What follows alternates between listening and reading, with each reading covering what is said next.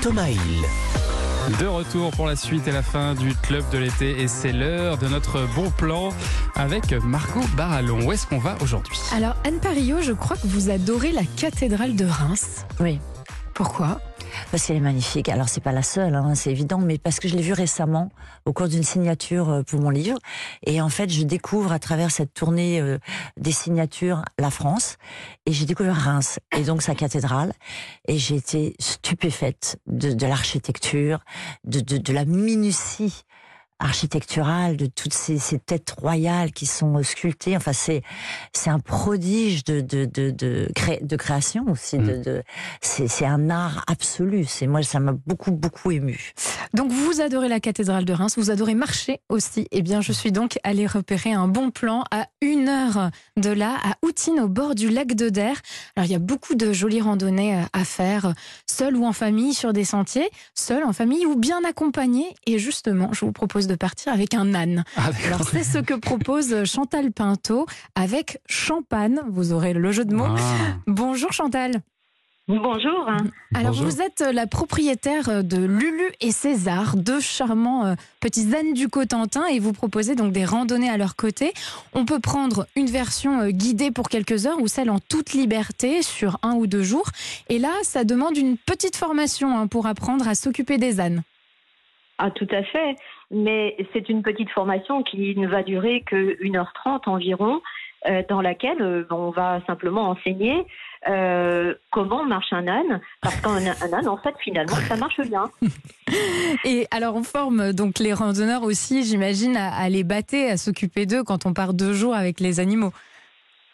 Ah bah écoutez, euh, oui, quand on part de jour, alors là on a euh, un bas, on a des sacoches, euh, on a un petit peu de matériel à transporter, mais on fait aussi le transport du matériel de bivouac, donc ça permet quand même de partir relativement léger, en pleine nature et de découvrir l'environnement magnifique, préservé de, du lac du Der et de sa région du Der à Pont-de-Bois.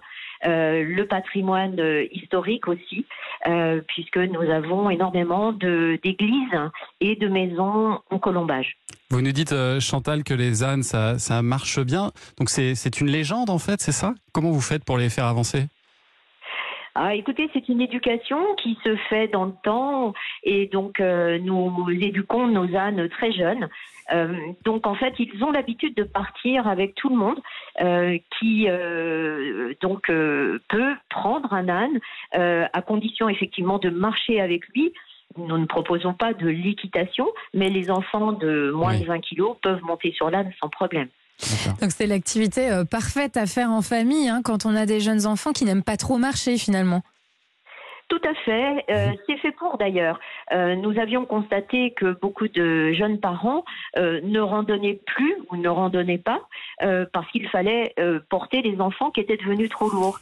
donc justement, les ânes sont les médiateurs appropriés pour pouvoir le faire à leur place. C'est ça. Et en fait, les enfants, parce qu'ils sont à côté d'un âne, vont se mettre à marcher beaucoup plus qu'on mm. aurait pu le croire. En, fait, euh, c'est vrai que l'enfant, il a plus de contact avec l'âne quand il est euh, au sol, et donc il va euh, naturellement marcher sans même s'en rendre compte, puisque c'est son compagnon de jeu, c'est son compagnon d'une journée ou de deux jours. Et alors, pour ceux qui n'ont pas peur de l'aventure, euh, il est donc possible en fait de faire une grande boucle sur deux jours et de passer la nuit en tente. C'est ça, donc euh, en bivouac euh, ou dans la tente d'Aladin, qui est le troisième hébergement insolite de notre complexe au milieu de nulle part, hein, au lac du Der. Et donc on peut partir donc sur environ une trentaine de kilomètres, ce qui constitue donc une boucle autour des églises à pans de bois et du lac du Der. Et donc une trentaine de kilomètres, hein, mais plutôt facile, ça reste accessible à tout le monde. Ah oui, oui, oui, c'est une quinzaine de kilomètres par jour. Il faut quand même euh, aimer la randonnée, euh, bien entendu. Mais euh, c'est pas, c'est plat. Il n'y a pas de difficulté majeure. Et même les enfants donc euh, vont vont marcher à côté de l'âne ou se faire porter sans s'en rendre compte en fait et ils ne vont même pas être fatigués. Je pense que l'âne sera peut-être un petit peu plus fatigué qu'eux. voilà. Très bien. Merci beaucoup Chantal Pinto. Je, je, rappelle que vous proposez donc les randonnées champagne mais aussi euh, voilà des séjours dans des habitats insolites dont cette fameuse tente d'Aladin et tout est à retrouver sur votre site au milieu de nulle part.com. Merci beaucoup Chantal Pinto, à bientôt. Merci, à bientôt.